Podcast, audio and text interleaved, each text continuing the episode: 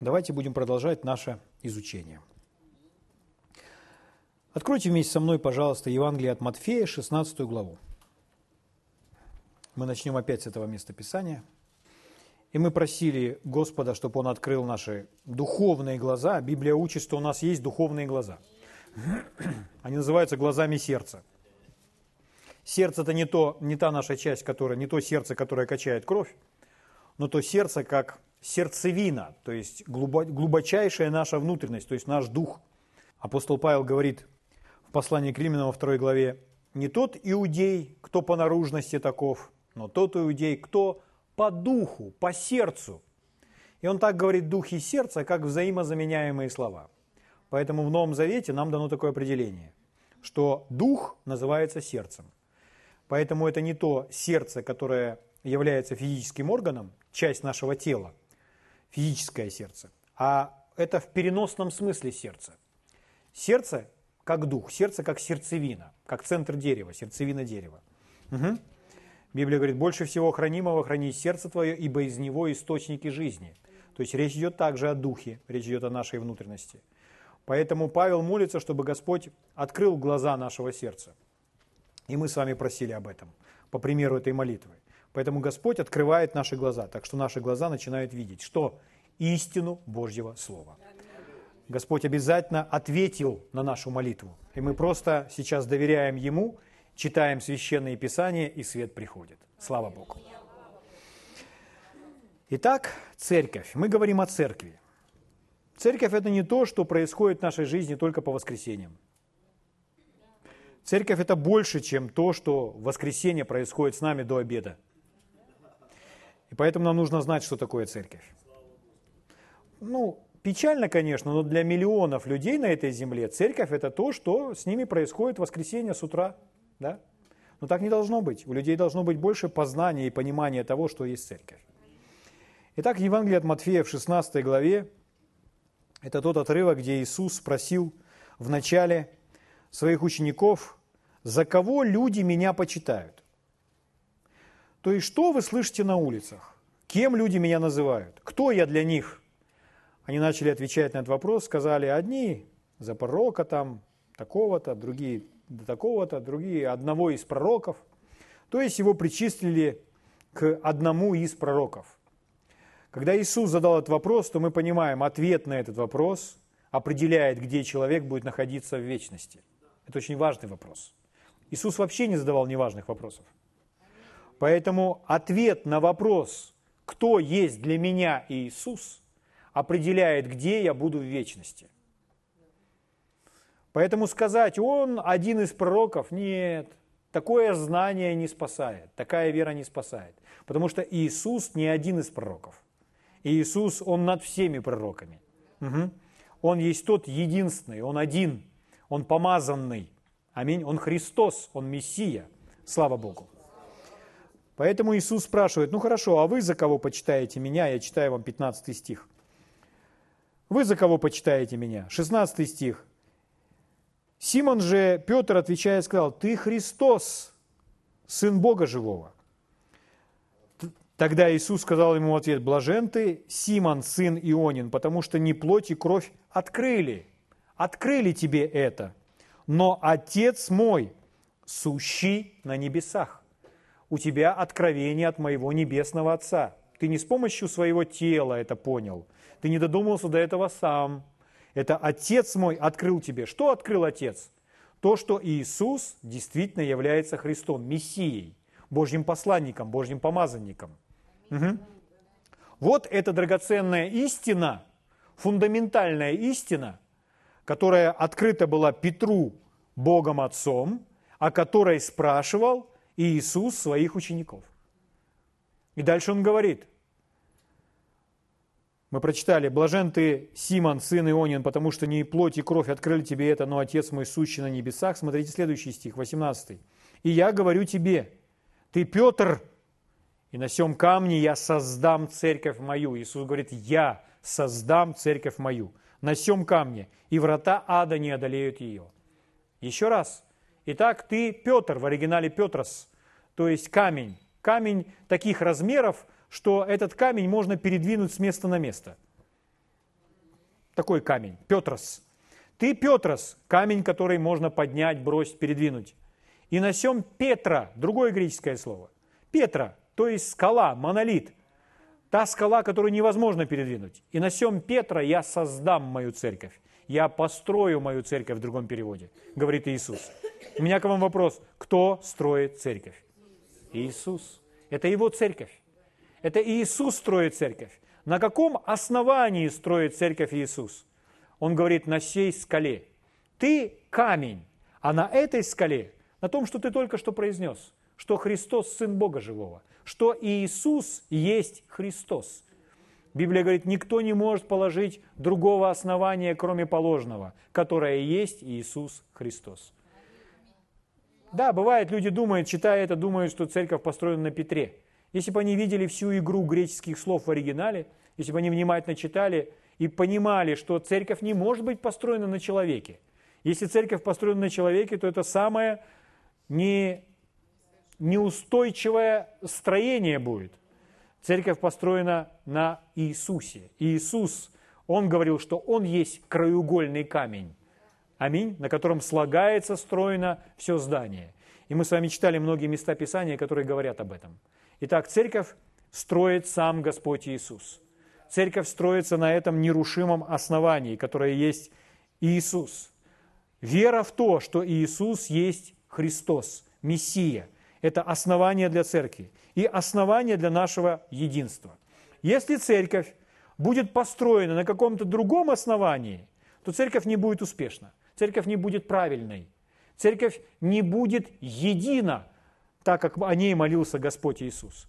Чтобы достигнуть этого единства, все мы с вами должны держаться главы и строить на одном основании. Основание может быть только одно – это Иисус. Поэтому, если вы находите человека, который так же, как и вы, верите, что Иисус есть Господь, что Иисус – это Господь, посланный с неба, что это Сын живого Бога, то вы можете протянуть ему руку и сказать, ты мой брат, мы с тобой вместе будем на небесах. Аминь. Слава Богу. Нигде Библия не говорит нас о том, что Господь создает деноминации или что-то в этом роде. Нет. Это все создано людьми, потому что люди имеют определенные разногласия. Но когда мы с вами держимся главы, то мы достигаем действительно того истинного, настоящего единства, которым нам обещает Библия. Мы говорили с вами об этом в прошлый раз. Итак, я еще раз хочу для вас подчеркнуть следующее. Иисус сказал, я создам церковь мою. Угу. Итак, раз Господь Иисус строит церковь, то в Библии мы с вами находим, что это то, что Он строит, то, чем Он занимается, то, чему уделяет свое время, силы. Церковь – это всегда номер один для Господа. Он строит свою церковь, не какую-то деноминацию. Он строит свою церковь, поэтому церковь – это номер один для Господа всегда. Раз это номер один для Господа, то что должно быть для нас номером один? Вообще в, во всем этом мироздании, во всей вечности. То, что является главным приоритетом для Бога, должно быть для нас также главным приоритетом. Угу. Что для нас номер один? Наша семья? Нет. Наша семья не номер один. Есть очень много случаев, когда Господь Иисус, Он говорил, что нужно оставить все и последовать за Ним. Если случается так, что один из супругов не желает служить Господу, а другой откликнулся на Божий призыв, что ему нужно? Остаться со своим супругом, который не желает служить Господу, или оставить своего супруга и идти совершать Божье призвание? Идти и совершать Божье призвание. И человек скажет, ну тогда разрушится моя семья. Не, вполне вероятно, что так вашу, вы свою семью только и сохраните. Один из удивительнейших примеров с э, Поли Вигельсворт, это жена Смита Вигельсворта, которого мы знаем как великого апостола, но был период, когда он был в глубочайшем отступничестве. И когда он был в глубочайшем отступничестве, он сидел и своей жене говорил, сегодня ты не пойдешь на собрание. Я хорошо знаю из Библии, я прочитал. Жена во всем повинуется мужу. Повинуйся мне, не пойдешь сегодня на собрание. И она говорила ему, Смит, да, я знаю из Библии, что ты моя глава. Но у меня есть большая глава, которая надо мной и над тобой, это Иисус. Поэтому я буду покоряться Ему. Потому что Он говорит мне, чтобы я пошла на собрание. Тогда этот человек взял пистолет и, играя с нею, он приставил пистолет к виску своей жены и сказал, если ты пойдешь на собрание, то я нажму на курок. На что она ему ответила, Смит, если ты нажмешь на курок, то я пойду на небеса. А если ты не нажмешь на курок, я пойду на собрание. Она была настолько тверда, что она все равно пошла. Впоследствии он говорил, если бы она не была тогда так тверда, возможно, бы она, я, я бы и не обратился к Богу. Но глядя на нее, это обличало меня все больше, и это побудило меня вернуться к Богу и стать впоследствии тем человеком, о котором мы его знаем. И знаем все те удивительные истории из его жизни, когда он действовал как человек, доверяющий Богу и Божьему Слову. Аминь. Поэтому, друзья мои, что на первом месте? На первом месте Бог. Люди говорят так порой, моя семья прежде всего. И они так говорят, как будто это на каменных скрижалях написано, с таким дерзновением. Моя семья прежде всего. Если ваша семья прежде всего, то значит Бог уже у вас не прежде всего. Первое место уже кем-то занято. Но первое место должно всегда принадлежать Богу. Будет ли от этого страдать наша семья? Да нет же. Наша семья будет благословлена. Аминь. Ой, мои дети прежде всего. Нет, друзья мои, прежде всего Бог. Угу. И так далее. Я не буду продолжать эту тему. Вы уже поняли, что Бог прежде всего. Что даже прежде моей работы совершенно верно. Если, ну я же сейчас не могу.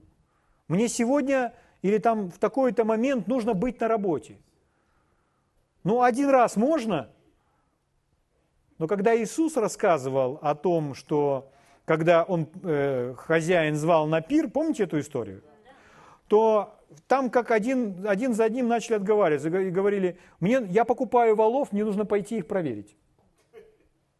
А один сказал, я женюсь, я женюсь.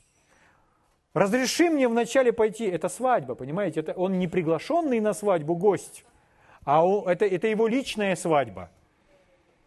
И как одни люди, один человек подошел к проповеднику и э, сказал, ну, понимаешь, пастор, я не могу в этом помочь, я не могу участвовать в этом проекте, потому что у меня вот там такие семейные дела, и у меня просто не получается. И пастор сказал ему, да-да, хорошо, мы, мы все понимаем, все нормально, хорошо, хорошо. И пастор отошел в сторону. И они расстались с этим человеком. И когда пастор отошел в сторону, он услышал Божий голос внутри себя. Господь ему сказал, это ты сказал хорошо. Я так не говорил. И когда мы читаем ту притчу про тех, которые с валами там, и который говорит, у меня свадьба сегодня, поэтому я на собрание не приду, на пир тут не пойду, то там написано, что хозяина это начало раздражать. Поэтому, когда мы не Бога ставим на первое место, Бог не просто долготерпеливый говорит, ничего, ничего, я все понимаю, я вникаю в ваши нужды. Нет, друзья, Бог не такой. Бог ревнитель. Иисус говорит, я строю свою церковь. Она у него превыше всего. Поэтому у нас с вами должны быть также расставлены правильно приоритеты. Это должно быть номером один и для нас. Слава Богу. Я говорю о таких серьезных вещах, что мне нужно говорить как можно более мягким голосом. Вы заметили, да? Хорошо, друзья мои. Пойдемте дальше.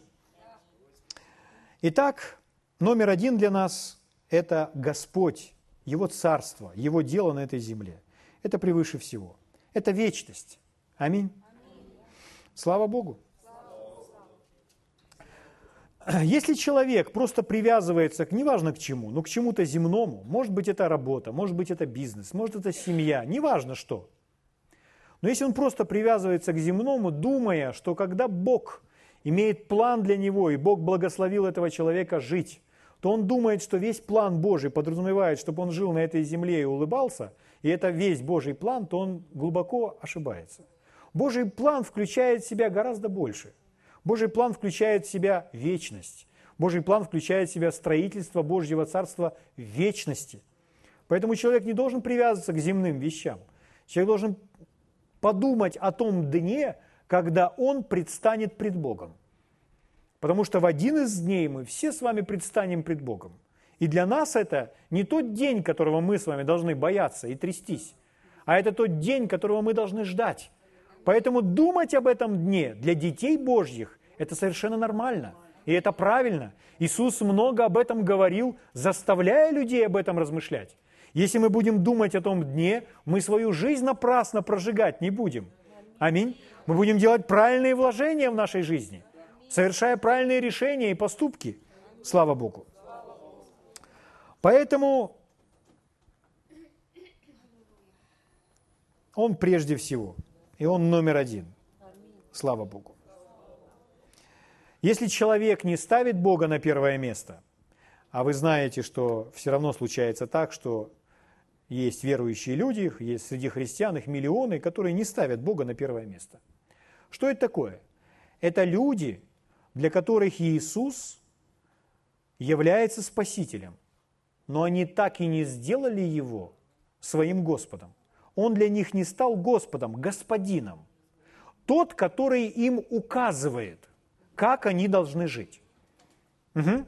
Если Иисус является моим Господом, то я должен во всем подчиняться и покоряться Ему. Библия называет его еще также начальником жизни. Начальник жизни это кто? Это тот, кто руководит, или тот, к которому мы приходим и просим, чтобы в нашей жизни было так-то и так-то. Очень часто люди приходят к Богу с просьбой о благословении, чтобы Господь благословил.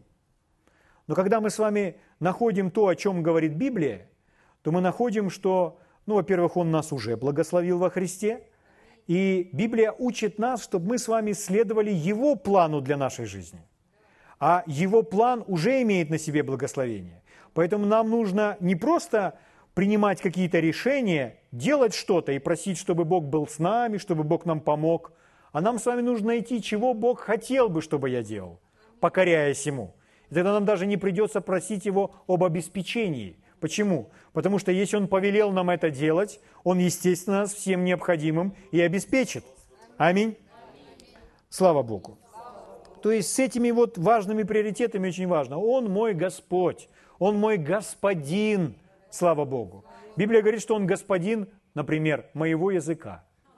Что это значит? А это значит, я не имею права говорить все, что мне хочется – мы читали как-то с вами псалма, где написано, что люди говорят, язык мой собственный, то есть они называют язык своим языком. Но это не наш язык. У нас над нашим языком есть Господь. Поэтому Библия говорит, говорит ли кто из вас, говори как слова Божьи. Что это значит? Это значит, мы должны научиться обуздывать свой язык. А как научиться обуздывать свой язык? Полностью контролируя язык Словом Божьим. Аминь. Поэтому Иисус, Он наш Спаситель, Он наш Спас, но Он стал нашим Господом, и мы позволяем Ему руководить нашей жизнью. Аминь. Слава Богу.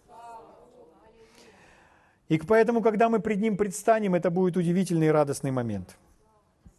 Однажды э, одна супружеская пара, которая долгое время служила брату Хейгену, и э, они называли его Папа Хейген ну, просто выражая свою честь и уважение к этому служителю, и они были намного его младше, поэтому они называли его Папа Хейген.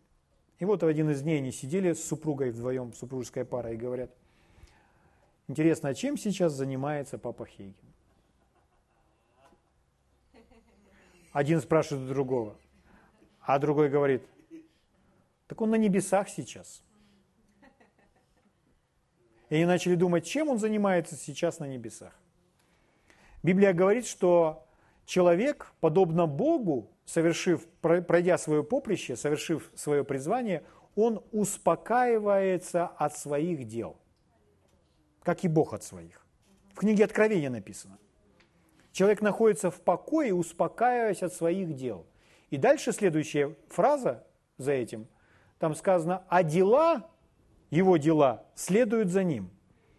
Что это за дела, которые за ним следуют? Это те дела, где он делал что-либо для созидания церкви. Плохие дела за вами там следовать не будут, потому что они под кровью, они уничтожены. На небесах нет никакого смысла, чтобы за вами следовали ваши грехи. Это невозможно. Грехи уничтожены кровью Иисуса.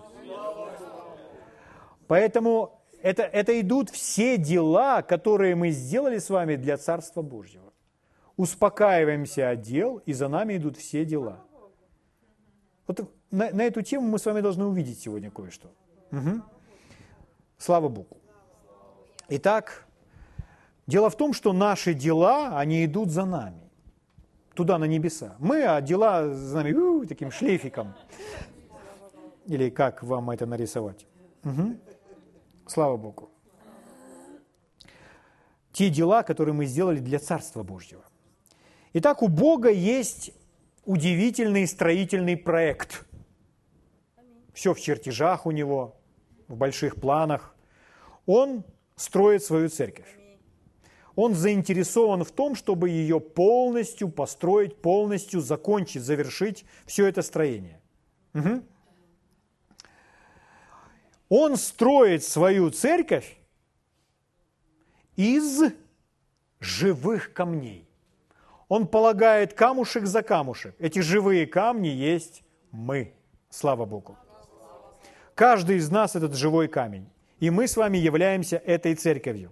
Угу. Есть что-либо важное для него, чем это строительство и эта церковь? Согласно Библии мы находим, что нет.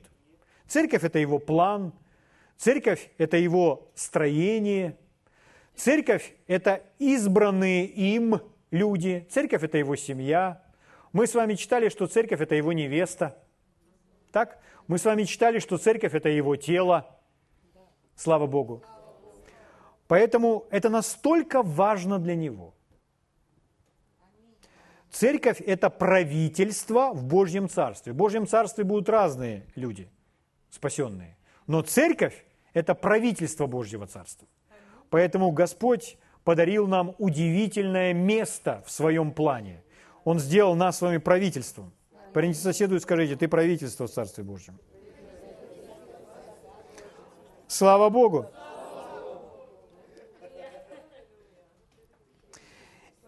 Итак, церковь его тело, церковь его не место. Давайте мы еще один образ увидим. Откройте вместе со мной послание к Ефесянам, вторую главу. Ефесянам, вторая глава,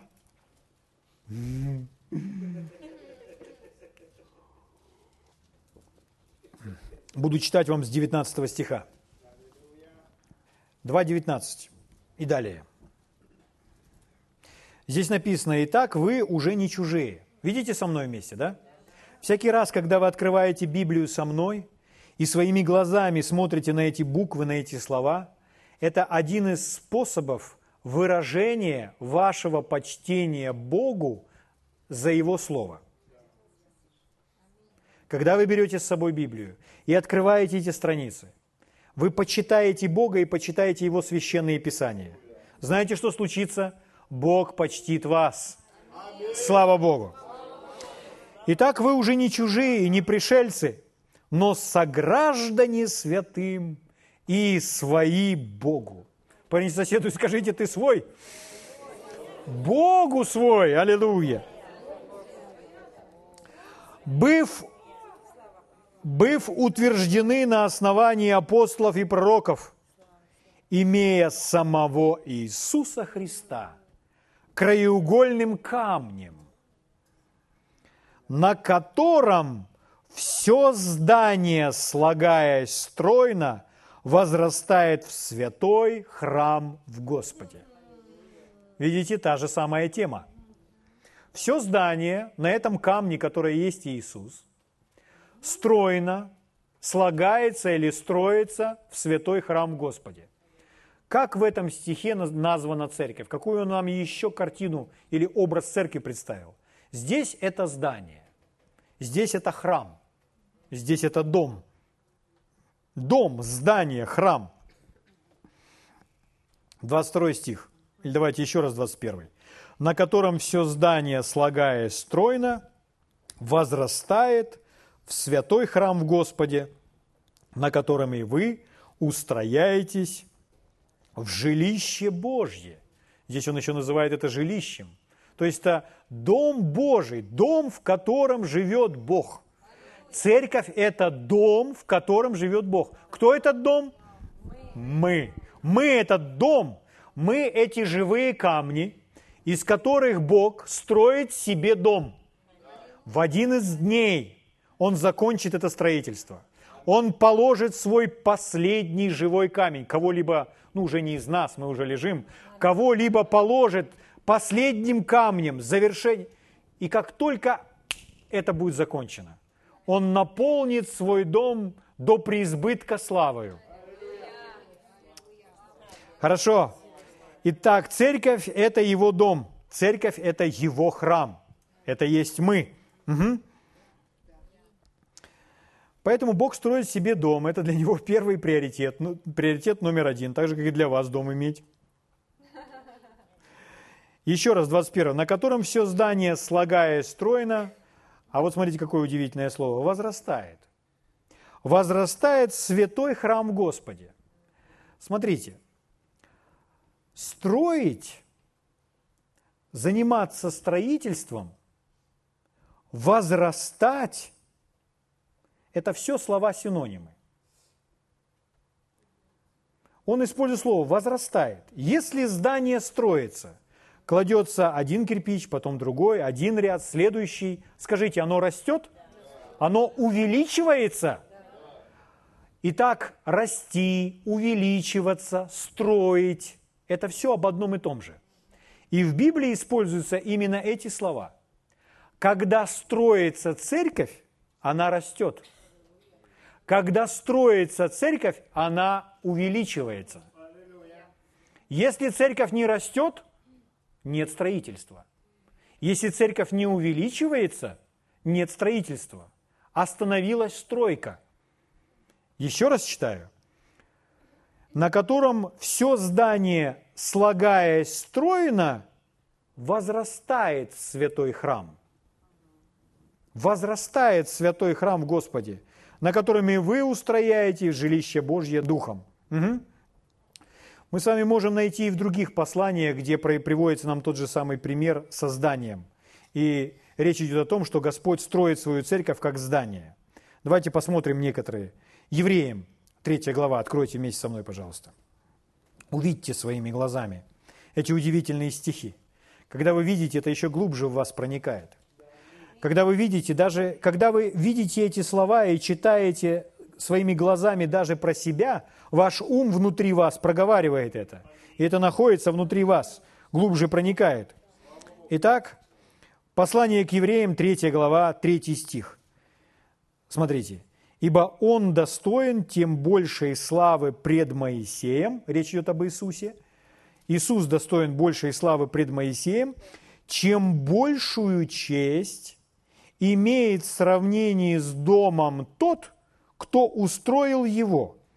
Ибо всякий дом устрояется кем-либо, а устроивший все есть Бог. Итак, речь идет опять о строительстве дома – который строит Бог. Речь идет об Иисусе. И вот мы улавливаем какие-то вещи. Давайте сразу шестой стих. «А Христос как Сын в доме Его». Угу. Христос как Сын в доме Его. Сразу отвечаем себе на вопрос, чей это дом? Это Его дом. Речь идет о доме Его. Мы уже читали об этом доме. Это Его жилище, это Его храм. Угу. Что это такое его дом? Какой это дом? А дальше написано, а дом же его, это кто? Мы. Речь идет о чем? О церкви. Дом же его есть мы, если только дерзновение и упование, которым хвалимся, твердо сохраним до конца. То есть, если будем держаться главы, если будем строить на основании, которое есть Иисус, если не потеряем своей веры, что Иисус есть Христос. Аминь. Слава Богу. Итак, строительство, рост, умножение – это все об одном. Когда мы говорим «мы строим дом», что подразумевается, когда, я имею в виду в естественном, мы строим дом. Это значит, у нас не было жилой площади, а теперь будет жилая площадь. Скажите, мы приобретаем? Мы умножаемся, правда? Мы растем, если мы говорим, я занимаюсь пристройкой к дому, что ты пристраиваешь? Я пристраиваю еще одну спальню и кухню. поэтому у меня теперь комнат стало меньше. Нет, так не может быть. Если мы занимаемся строительством, то у нас чего-то должно стать больше. Должно быть увеличение, рост, умножение. Строительство подразумевает умножение, рост, увеличение. Вы слышите меня? Сейчас я вам покажу про это больше. Слава Богу. Итак, Бог строит свою церковь, Бог взращивает свою церковь, дьявол ее ненавидит и ищет, как бы ее разрушить. Но врата ада ее не одолеют. Аминь. Дьявол очень ненавидит церковь.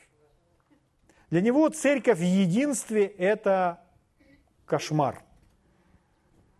Поэтому ему нужно, чтобы церковь не была в единстве. Всех нужно рассорить. Нужно, чтобы были разные разговоры, разные сплетни, чтобы люди обижались друг на друга. Вот это то, чем занимается дьявол.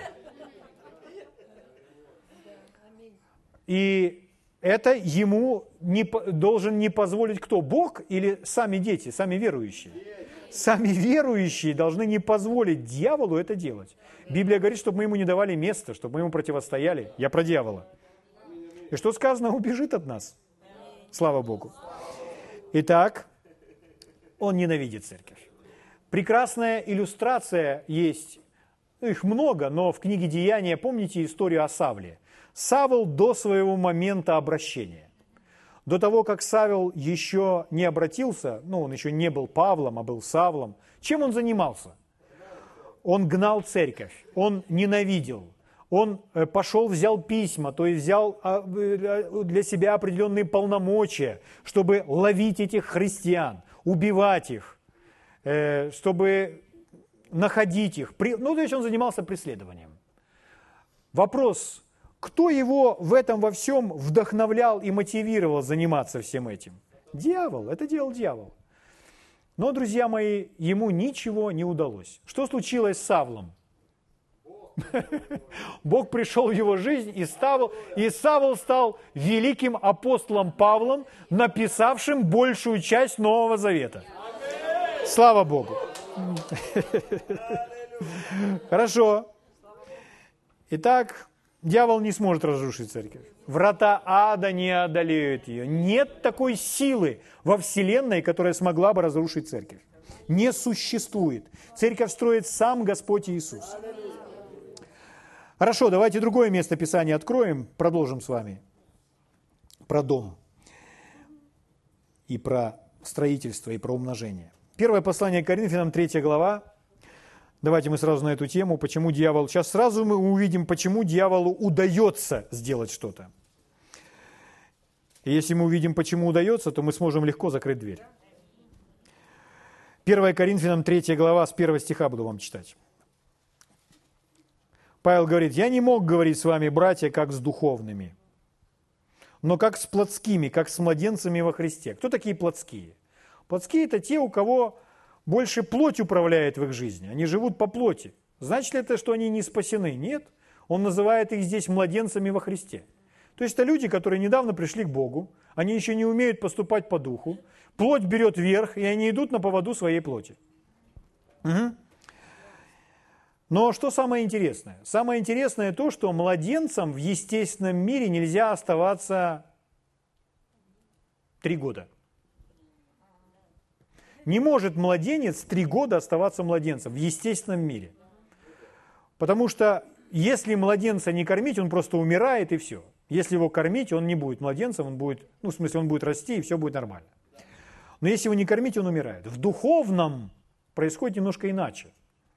В духовном, чтобы расти, тоже нужно кормить. Но если вы духовно не кормите, то человек в духовном плане может оставаться младенцем 10 лет, 25 лет, 50 лет. 50 лет, а такой же духовный младенец. Почему? Потому что не принимал пищи и продолжает поступать по плоти. Итак, смотрите, что происходит. Итак, я не мог говорить с вами, братья, как с духовными, как с плотскими, как с младенцами во Христе. Дальше. «Я питал вас молоком, а не твердую пищу, ибо вы не были еще в силах, да и теперь не в силах, потому что вы еще плотские». Это он обращается к церкви. Он обращается к церкви и говорит, церковь, вы плотские. Ну, возможно, они там начали стискивать зубы или еще что-нибудь. Как брат Хейген однажды спрыгнул с кафедры, побежал по аудитории. Он говорит, я делал это один раз в своей жизни. И начал бегать среди, э, среди рядов и кричать, вы самая плотская церковь, в которой я когда-либо был. Они верили в то, что они самые святые. Они верили в то, что они самые святые, потому что они носят рубашки с длинными рукавами там, или еще всякого такое. Но это все было ничем иным, как просто религией. И поэтому Дух побудил его сделать это. И он просто ходил и говорил, вы самая плотская церковь, которую я когда-либо встречал. Если к вам звучит такое обличение, что мы, что мы можем сделать? Конечно, мы можем обидеться, разлиться и уйти, но мы также можем принять решение, чтобы питаться Словом Божьим и встать выше своей плоти, не позволять плоти собой управлять. Правда? Хорошо. Итак, вы еще плотские, говорит он им. Ибо если между вами зависть, споры, разногласия, то не плотские ли вы? И не по человеческому ли обычаю поступаете? То есть христиане, а ведут себя как люди в мире. Вы скажете, это возможно? Конечно. Если жить по плоти, то жизнь христианина ничем не отличается. Он рожден свыше. В один из дней он будет на небесах. Он не получит никакой награды. Но жизнь его здесь на земле не отличается ничем. Итак, друзья мои, церковь, слава Богу. Люди думают, что если читают Библию дома или молятся дома, то этого достаточно. Но мы же с вами знаем, этого недостаточно. Писание говорит нам, не оставляйте собрание своего, мы читали в прошлый раз. Зачем? Но увещевайте друг друга. А в чем друг друга увещевать? А вот том, о чем здесь Павел говорит. Не будь плотским. Поверните соседу и скажите, не будь плотским. Только скажите максимально мягким голосом, чтобы он не ударил вас, сосед. Скажите, не будь плотским. Я пошутил, можете говорить как угодно. Итак, если человек не соединяется вместе с другими, если человек не становится частью церкви, не соединяется вместе с другими людьми, одно из значений церковь – это эклезия, то есть призванные быть вместе или собранные вместе воедино. Если человек не отвечает на этот призыв, чтобы быть с другими и делать работу для Бога, то вот ответ, почему он этого не делает. Потому что он плотской. Из-за своей плоти. Почему? Да, там меня обидят, там мне может не понравятся какие-то вещи, поэтому человек сторонится. Он не отвечает на Божий призыв, чтобы быть вместе. Но мы должны ободрять друг друга, увещевать в том, не будь плотским. Ты призван быть церковью. И без церкви никуда. Итак, друзья мои, прочитав этот отрывок, мы понимаем, надо расти. Стали младенцами, надо расти духовно. Что Господь обеспечил на, для нас с вами, для нашего духовного роста? Давайте будем читать шестой стих. Смотрите очень внимательно. Павел говорит так, «Я насадил, Аполос поливал, но возрастил Бог». Вы видите? Итак, я насадил, Аполос поливал, но возрастил или вырастил, или дал рост. Дал рост кто? Бог. Кто дал рост? Кто дал рост? Скажите вместе со мной, Бог дал рост. Бог взрастил. Бог дает рост. Мы это прочитали? А теперь ответьте мне на такой вопрос. Рост, расти духовно, это воля Божья? Конечно, воля Божья, мы только что прочитали. Бог дает рост. Аминь. Каков Божий план для каждого из нас в отдельности и каков Божий план для церкви? чтобы мы с вами возрастали. Божий план, чтобы возрастали мы с вами в отдельности и чтобы возрастала вся церковь. Мы прочитали, что это здание, слагаясь камушек за камушком, стройно возрастает. Аминь. То есть строится. Итак, это Божий план. Что делают служители для нашего роста, чтобы мы росли? Взращивает Бог. Бог дает рост – что делают эти служители? Павел, Аполос в данном случае. насаждают и поливают. О чем идет речь? Речь идет о проповеди и учении Божьего Слова. Итак, они насаждают и поливают. Вы скажете, что это значит? Как узнать, когда насаждают, когда поливают? Я вам отвечу на этот вопрос очень просто. Если вы слышите о чем-то впервые, знайте, это насаждают. Если вы слышите о чем-то уже не впервые, знайте, это пошел полив. Слава Богу. Иногда люди говорят так, о, я это уже слышал. Вы что, не хотите, чтобы в вас это полили? Если вы хотите, чтобы это в вас росло, позвольте, чтобы это в вас полили. Поэтому, когда вы осознаете, о, я это уже слышал, вы знаете, о, во мне это сейчас Бог поливает. Через этих людей Бог во мне это поливает. Если вы видели когда-либо какое растение, которое зачахло от недостатка воды, что бы это ни было – и вы начинаете его потихонечку, по чуть-чуть, каждый вечер, на ночь, из леечки потихонечку отливать. А вы от него отливали, отливали, отливали, смотрите, ожило. И через неделю-другую оно вдруг появилась новая зелень. Вы думаете, ой, хорошо. То же самое происходит с нами.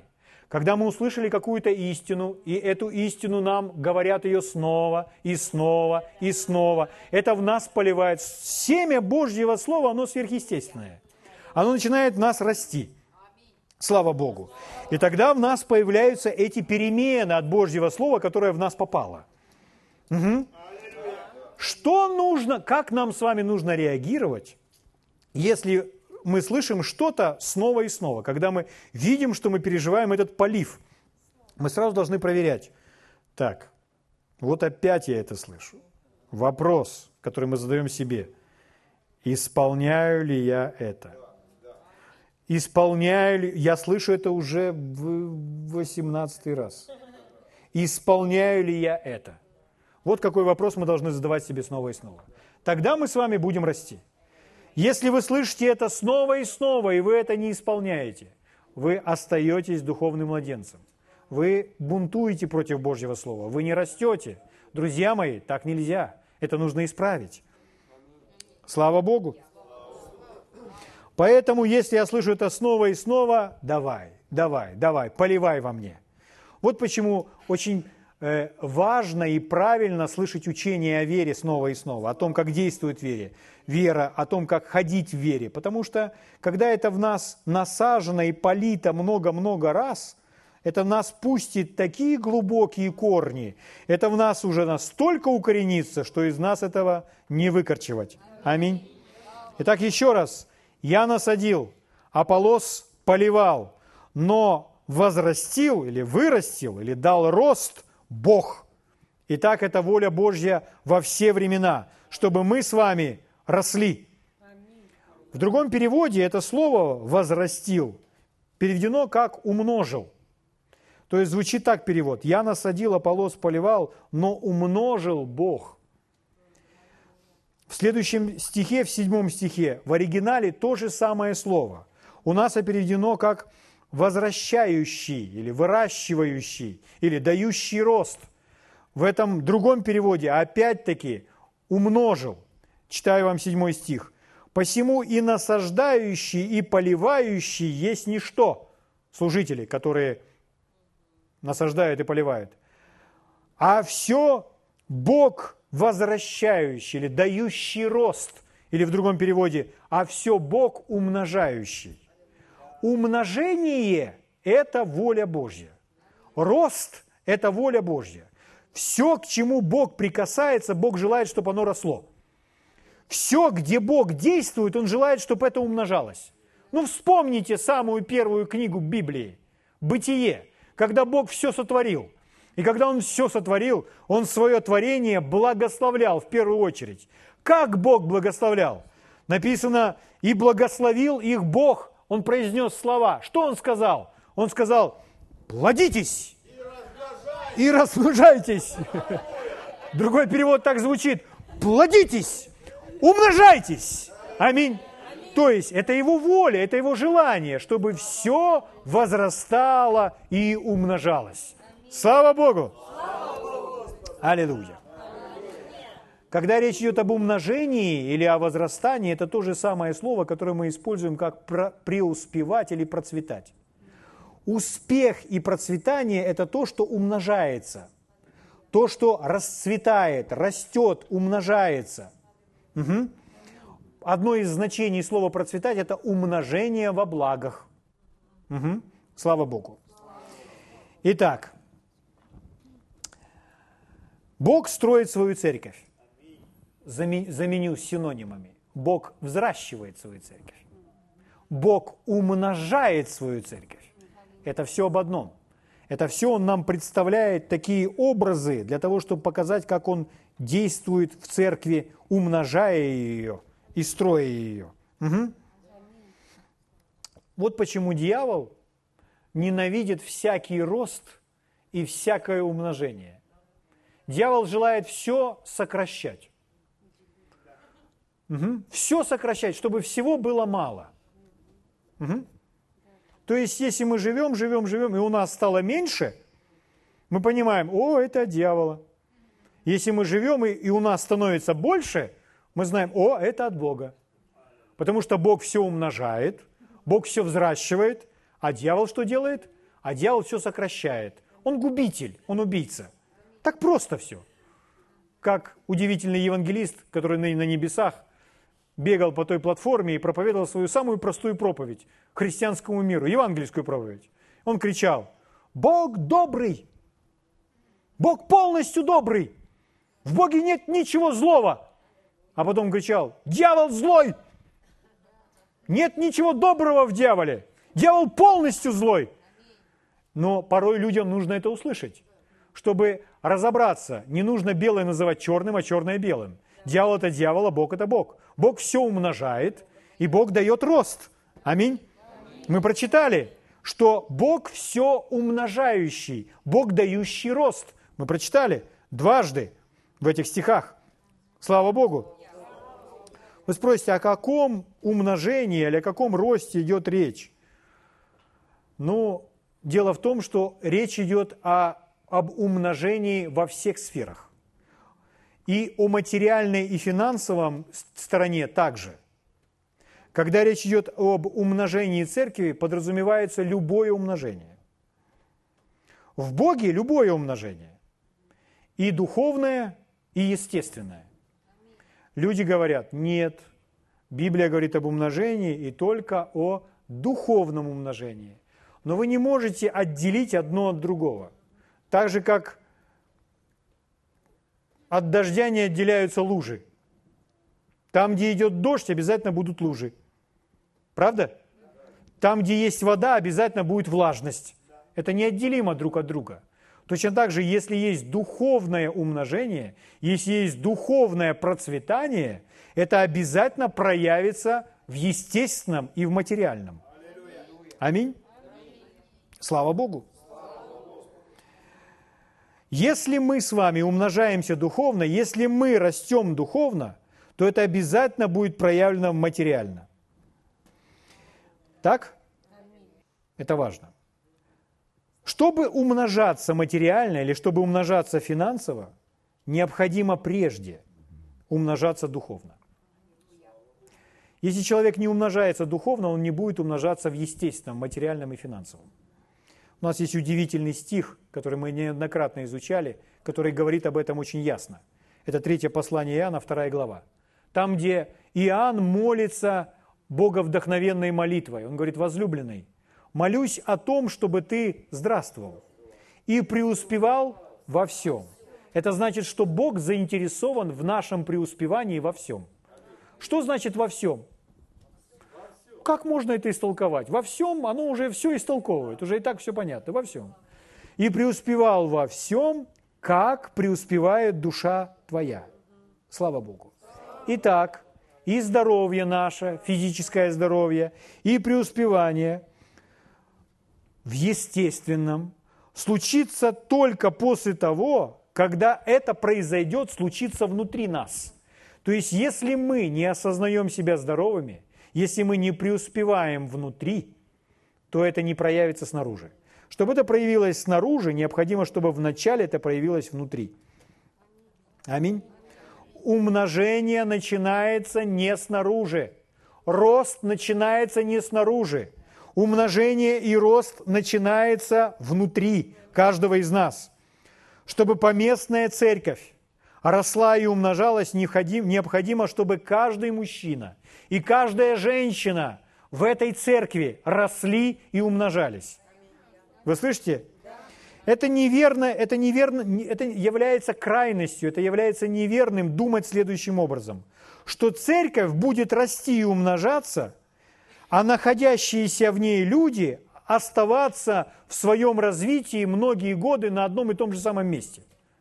Церковь не будет расти и умножаться, если находящиеся в церкви люди лично не растут и не умножаются, не возрастают внутри. Чтобы церковь начала расти и умножаться, то ее члены должны расти и умножаться. Вы слышите меня? Слава Богу.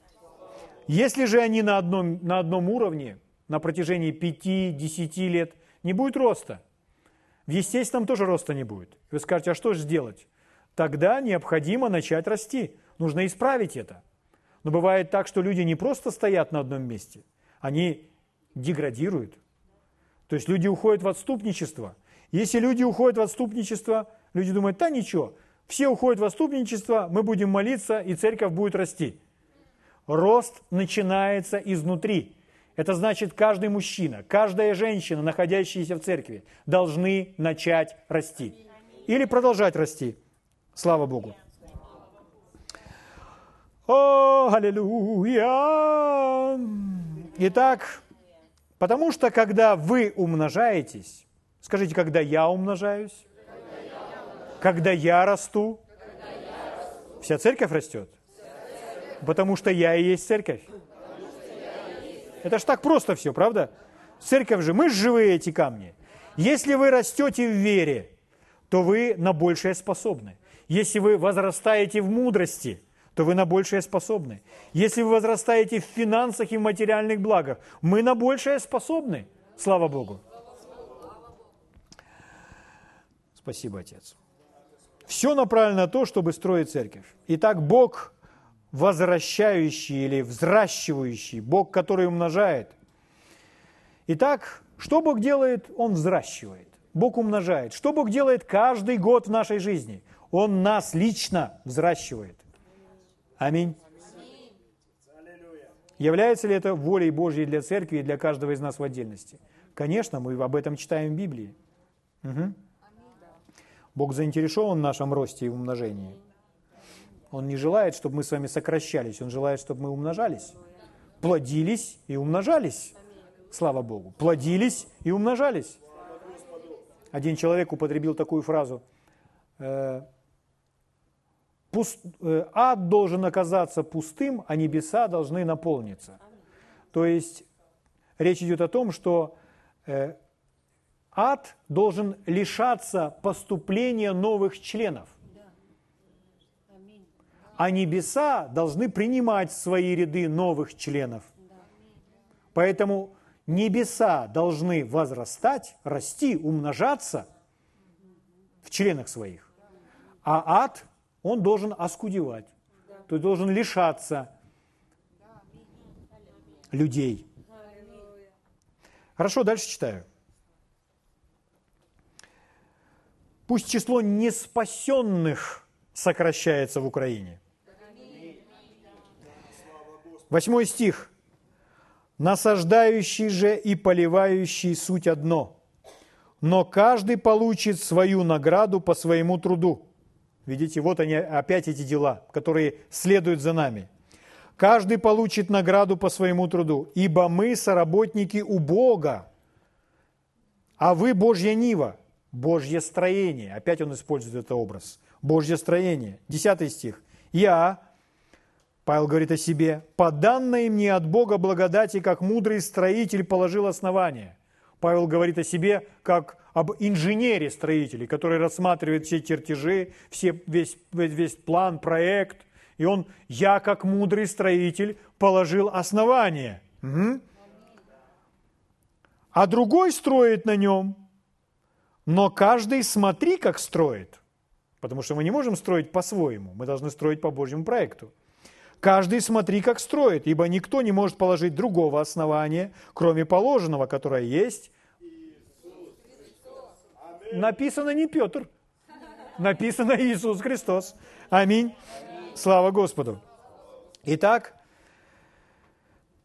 только подумайте, друзья, представьте, если бы все люди, все христиане, хотя бы находящиеся в этом городе, сегодня все свое стремление и весь свой интерес направили на строительство церкви, посмотрели на все свои сегодняшние возможности, ресурсы и подумали о том, что все это на благо церкви.